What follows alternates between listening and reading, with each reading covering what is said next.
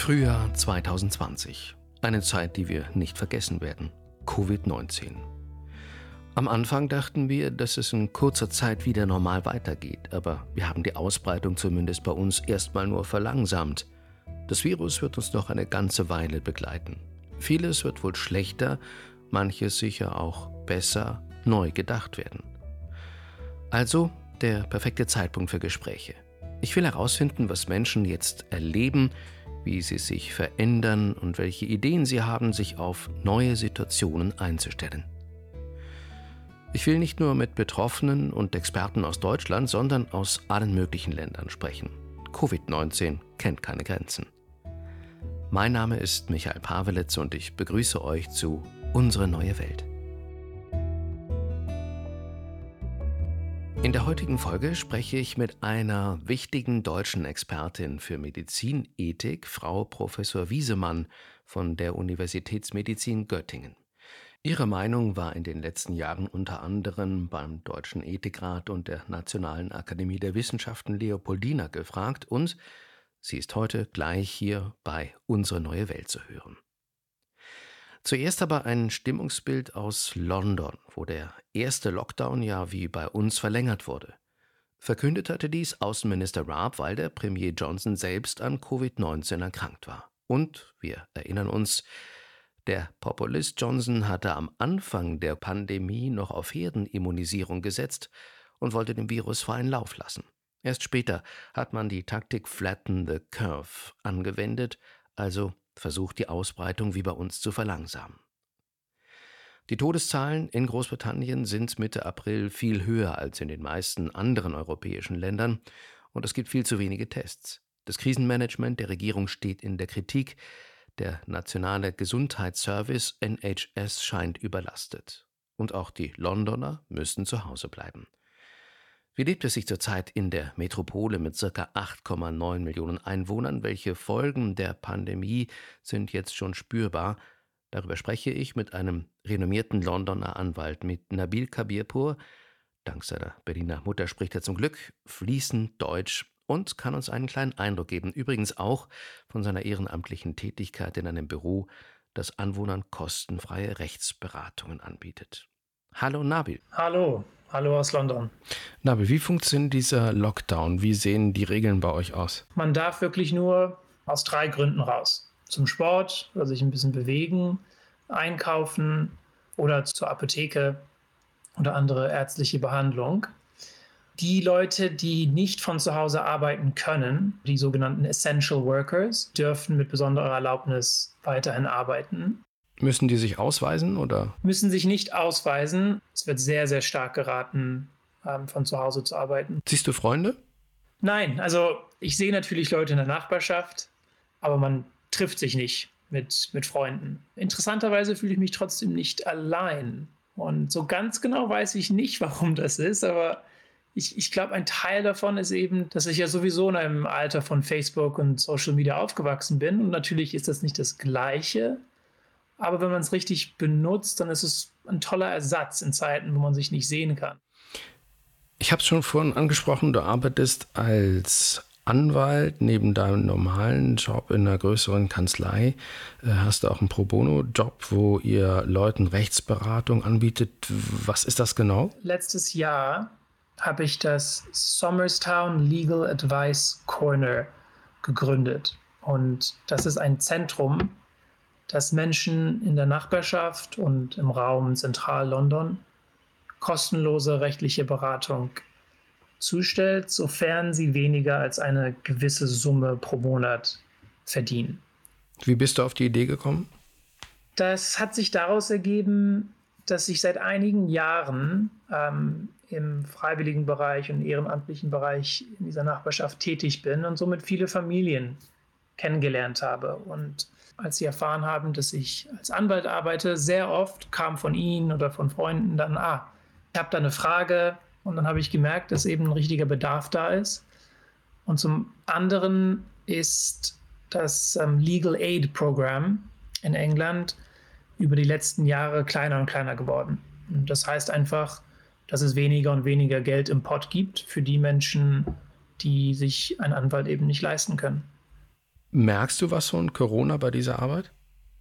Was wir in den letzten zwei Wochen auf jeden Fall gemerkt haben, ist, dass die Zahl der Anfragen ähm, in die Höhe gestiegen ist. Jetzt haben wir innerhalb von zwei Tagen sieben neue Anfragen bekommen. Und die Fragen beziehen sich jetzt nicht direkt auf Corona-Probleme, sprich, ich habe meinen Job verloren wegen dieser Krise.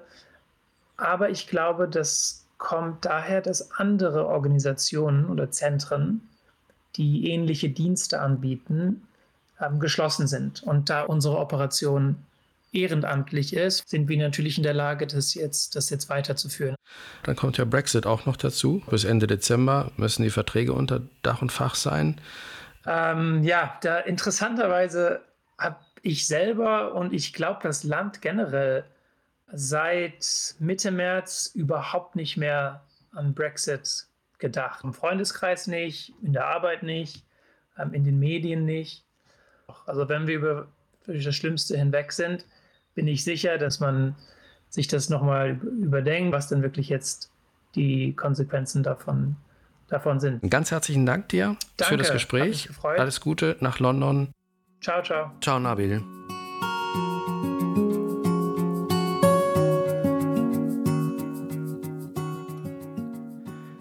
Ich freue mich jetzt auf ein Gespräch mit Frau Professor Claudia Wiesemann von der Universitätsmedizin Göttingen.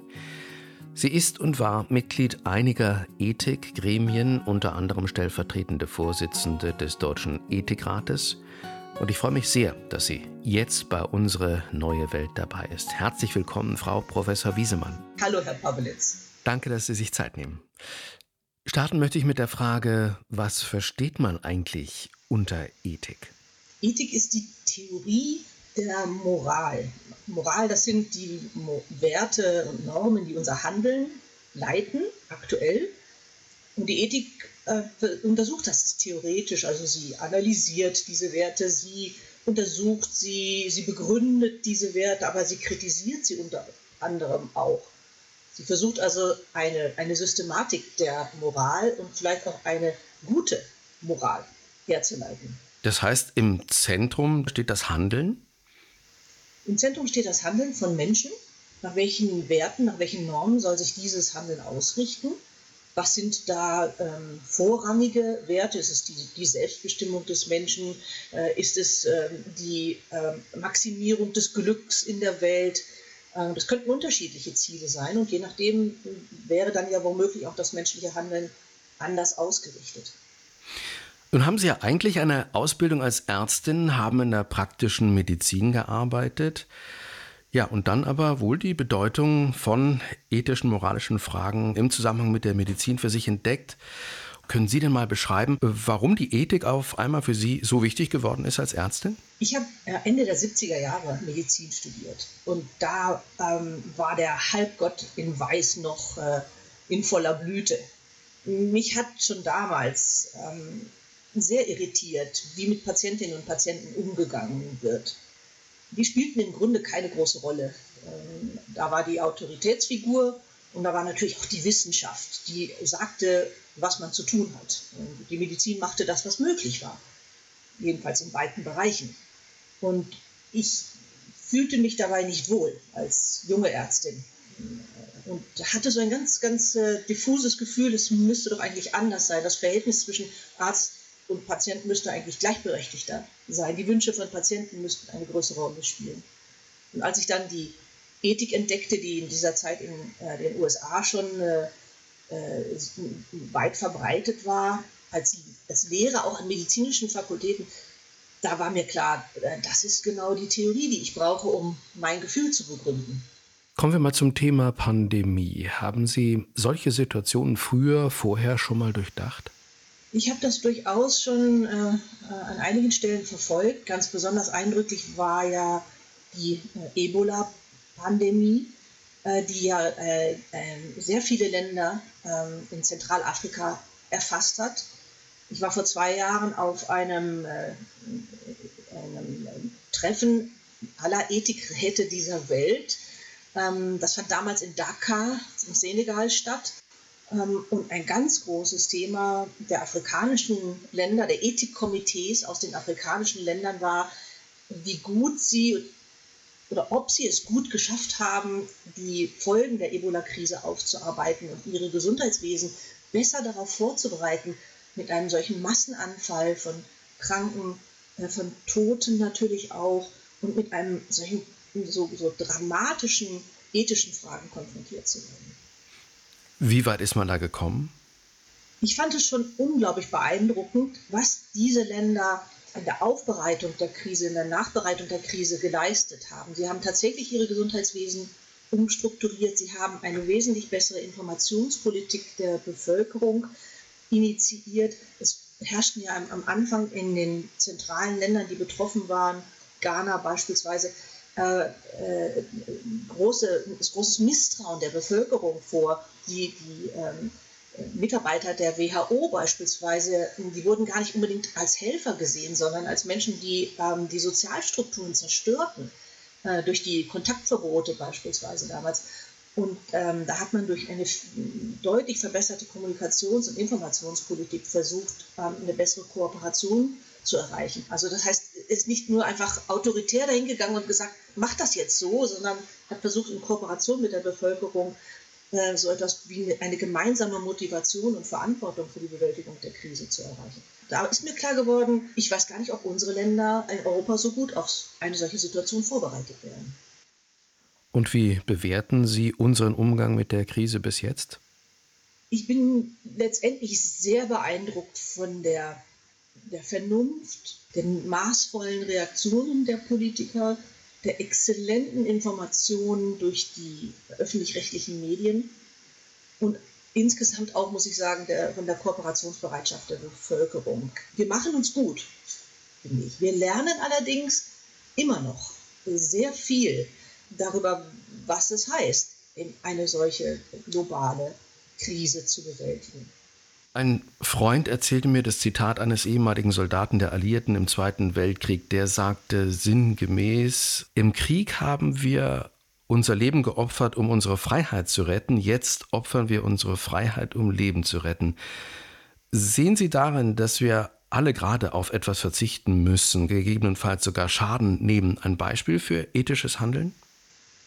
Ja, das äh, ist jetzt im Moment eine große Anstrengung aus ähm, Gründen des Selbstschutzes auf der einen Seite, aber eben auch aus Gründen des Schutzes Dritter.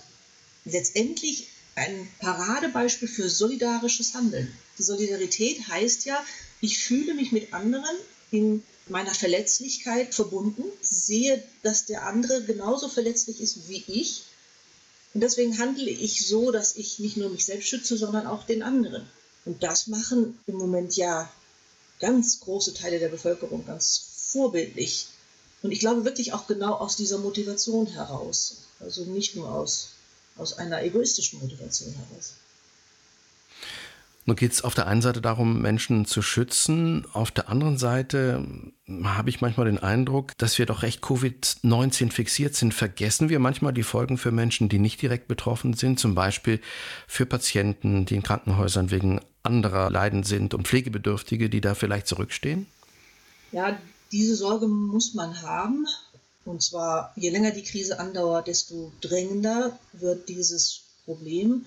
Ich weiß von meiner eigenen Heimatuniversität, der Universitätsmedizin Göttingen, dass ähm, die Patientinnen und Patienten mit anderen Erkrankungen im Augenblick vertröstet werden müssen, dass das äh, für die Ärztinnen und Ärzte mittlerweile ein fast unerträglicher Zustand wird.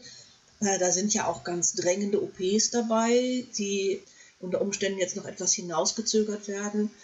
Man hat sich zwar geeinigt, dass Erkrankungen wie beispielsweise eine Krebserkrankung, wo es tatsächlich ja auf die Zeit ankommt, ähm, weiterhin behandelt werden. Aber es gibt ja sozusagen auch in diesem Zwischenbereich Erkrankungen, Menschen mit äh, chronischen Darmerkrankungen etwa, die eben auch eigentlich vergleichsweise dringend Behandlung benötigen und im Augenblick sich gedulden müssen, vielleicht auch Angst haben, sogar ins Krankenhaus äh, zu kommen, weil man sich dort ja anstecken könnte.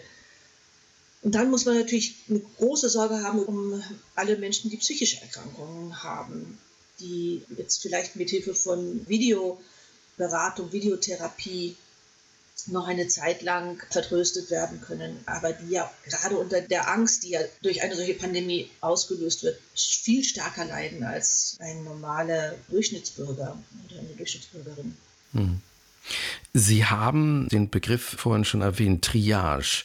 Dahinter steht, ich will das nochmal erklären, diese düstere Vorstellung der Situation, in die Ärzte geraten können, nämlich dann, wenn Intensivstationen überlastet sind und Mediziner entscheiden müssen, wer die lebensrettende Behandlung bekommt und wer nicht.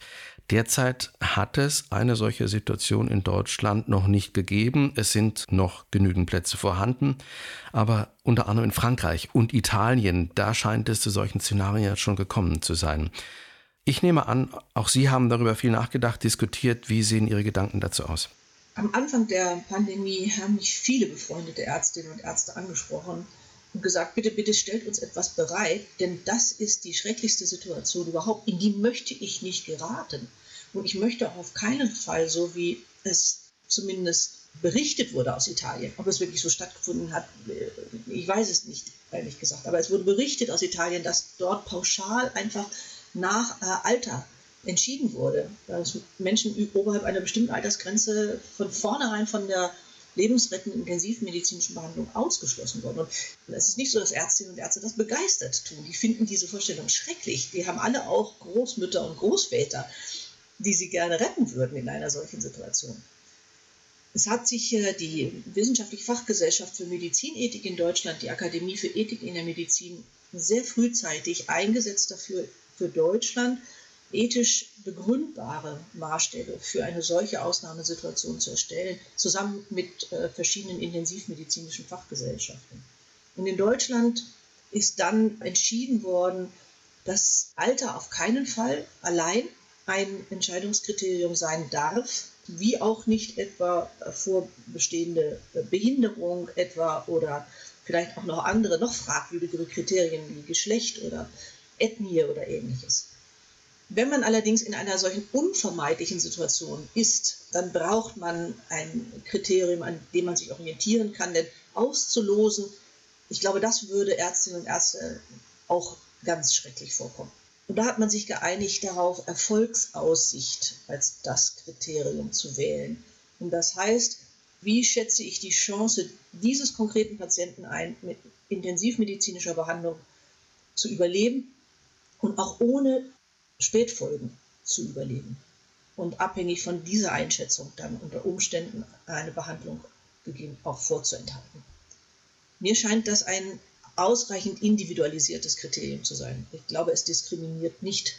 Wie sehe die Situation aus, wenn zwischen einem Politiker, einer wichtigen Politikerin oder einem Obdachlosen entschieden werden müsste? Es wird immer wieder diskutiert, ob man nicht manche Berufsgruppen bevorzugt behandeln sollte. Etwa für Ärztinnen und Ärzte oder für Pflegekräfte könnte eine solche Regelung gelten. Das finde ich begründbar. Denn das sind Personen, die, wenn sie wieder gesundet sind, ja wiederum anderen Menschen das Leben retten können. Damit erzeugen wir ja so eine Art Schneeballeffekt. Außerdem muss man hinzufügen, dass Ärztinnen und Ärzte, die erkranken etwa, ja deswegen erkranken, weil sie sich auch einem höheren Risiko vorher ausgesetzt haben. Als die können sich eben nicht ins Homeoffice verziehen. Das geht nicht. Und aus diesen beiden Gründen finde ich es vertretbar, solche Berufsgruppen bevorzugt zu behandeln. Ob das am Ende auch für einen Politiker gilt, ich glaube nicht. Bei welchen weiteren Fragen im Zusammenhang mit der Corona-Pandemie sehen Sie im Augenblick denn ethische Probleme? Es scheint mir außerordentlich wichtig, je, je länger ähm, die äh, unsere bürgerlichen Freiheiten eingeschränkt sind, die Bürgerinnen und Bürger zumindest auf allen möglichen Wegen an Entscheidungen zu beteiligen. Ich will das einmal erläutern. Wir haben uns daran gewöhnt, dass es Krisenstäbe gibt, dass diese Krisenstäbe Entscheidungen auch über unsere Köpfe hinweg verabschieden. Sie beziehen zwar immerhin das Parlament noch mit ein, aber das ist auch ein Rumpfparlament. Man muss die Sorge haben, je länger diese Ausnahmesituation andauert, dass Teile der Bevölkerung nicht mehr angemessen repräsentiert sind in den Entscheidungen. Ich denke da beispielsweise an die Gruppe der alten Menschen oder aber auch an die Gruppe der Menschen mit Behinderungen. Mir scheint es außerordentlich wichtig, solche besonders vulnerablen gesellschaftlichen Gruppen, die auch keine so leichte Chance haben, sich am politischen Diskurs zu beteiligen, dass man für diese Gruppen gesonderte Anstrengungen macht, also sie in eigenen Diskursformaten anhört und dann ihre Wünsche und Bedürfnisse in politische Entscheidungen einbezieht. Mich wundert ehrlich gesagt, dass wir in Deutschland nicht schon viel mehr solche Möglichkeiten der politischen Beteiligung nutzen, die das Internet uns ja bietet. Es gibt da ganz wunderbare Portale, die Bürgerbeteiligungsformate ähm, aufsetzen können. Und gerade das wäre doch jetzt in dieser Krise so außerordentlich wichtig. Es besteht ja in der Gesellschaft ja nach wie vor Einigkeit darüber, dass man Menschenleben nicht existenziellen wirtschaftlichen Interessen in dieser Situation jetzt opfert. Glauben Sie, dieser Konsens ist in Stein gemeißelt oder könnte das auch irgendwann kippen? Es ist ja am Ende so, es handelt sich hier nicht um einen, einen, Gegensatz. Es sind nicht zwei ausschließ, einander ausschließende Prinzipien. Auf der einen Seite die Menschenleben, auf der anderen Seite die wirtschaftlichen Interessen. Sondern diese beiden Bereiche hängen aufs engste zusammen. Ohne eine funktionierende Wirtschaft, das sehen wir jetzt ja ganz klar, können wir beispielsweise unsere Krankenhäuser nicht ausstatten. Wir hätten keine Beatmungsgeräte, wir hätten keine Gesichtsmasken. Wir müssen beide Bereiche als miteinander verzahnt ansehen. Und das bedeutet auch, wir müssen uns für beide Bereiche einsetzen. Nur dann können wir unser ähm, so ähm, hochwertiges Gesundheitswesen am Laufen halten. Blicken wir mal nach vorn. Was können wir als Gesellschaft lernen? Wir lernen, glaube ich, im Augenblick ganz äh, dramatisch, wie wichtig ein öffentliches Gesundheitswesen ist. Mit einem rein privat organisierten Gesundheitswesen hätten wir diese Anstrengungen nicht bewältigen können. Das sieht man im Augenblick ganz deutlich an den USA. Wir lernen auch, dass äh, Solidarität ein unglaublicher Wert ist, dass ein solidarisch organisiertes Gesundheitswesen uns dazu befähigt, in solchen Krisen tatsächlich gemeinsam zu handeln und nicht jeder allein womöglich nur nach seinem Eigennutz. Ich finde es beeindruckend, dass mittlerweile offensichtlich Deutschland und die deutsche Bewältigung der Pandemie als vorbildlich gilt aus einer internationalen Perspektive. Das ist ja vielleicht auch etwas, worauf wir stolz sein können. Haben Sie für sich in den letzten Wochen was Positives, was Neues entdeckt? Uh, unglaublich viel. Ich leite ja selbst ein Institut mit etwa 20 Mitarbeiterinnen und Mitarbeitern. Wir haben fast komplett auf Homeoffice umgestellt und das funktioniert wunderbar. Und wir werden ganz sicher davon einiges mit in die Zukunft nehmen. Ich digitalisiere meine Lehre im Augenblick zusammen mit meinen Mitarbeiterinnen und Mitarbeitern und wir entdecken, dass da auch äh, interessante Formate sind, die wir den Studierenden in Zukunft anbieten können. Ich habe das große Privileg, mit meinem Mann zusammen ein Homeoffice äh, zu haben und ganz allgemein finde ich einfach schön, ähm, mit der Welt verbunden zu sein in dieser gemeinsamen großen Anstrengung. Ich sehe, wie viele Menschen dafür etwas tun und das freut mich. Das gibt mir ein gutes Gefühl für die Menschheit. Und damit ganz herzlichen Dank für dieses Gespräch, Frau Professor Claudia Wiesemann. Ihnen alles Gute, kommen Sie gut durch diese Zeit. Vielen Dank, das wünsche ich Ihnen auch. Das war Folge 3 von Unsere neue Welt. Wenn ihr Fragen oder Anmerkungen habt, dann schickt sie gern per Mail an kontakt@ unsereneuewelt.de. Die nächste Folge, die wird es höchstwahrscheinlich schon am Samstag geben. Ich gebe da mein Bestes und ich hoffe, ihr seid wieder mit dabei. Bis dann.